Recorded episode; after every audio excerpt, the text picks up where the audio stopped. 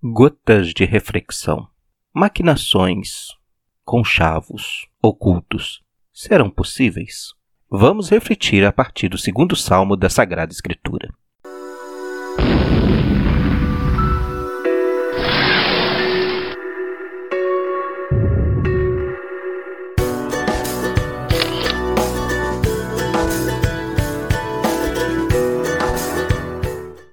Salmo 2 Por qual motivo as nações promovem tumulto e os povos se agitam por coisas inúteis? Os reis da terra se organizam e os príncipes em segredo se reúnem contra Javé e contra o seu ungido.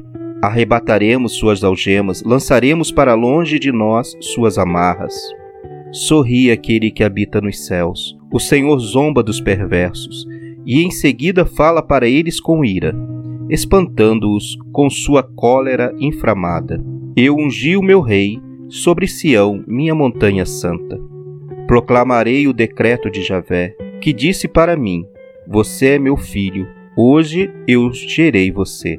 Peça-me, e eu lhe darei as nações como herança, as extremidades da terra como propriedade sua.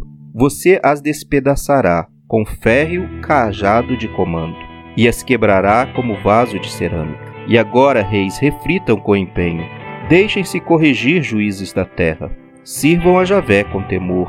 Alegrem-se diante do seu poder. Beijem o que é puro, para não se irritarem e perderem o caminho, pois a ira dele rapidamente se manifesta.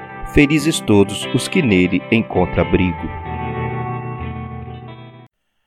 O Salmo 2 tem como personagem central a figura do rei, que foi eleito por Deus para exercer sua liderança. Porém, um grupo de reis e príncipes poderosos não aceitam este novo rei e armam ciladas para tentar impedir a sua posse. O que eles planejam, em segredo, não passa desapercebido de Deus, que ri de seus planos.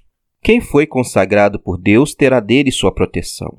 O salmista nos ajuda a perceber que, ao assumir uma missão divina, quem assim está consagrado tem a proteção de Deus. Aqueles que tentam armar ciladas as ocultas não escapam do olhar de Deus, que se diverte de seus planos.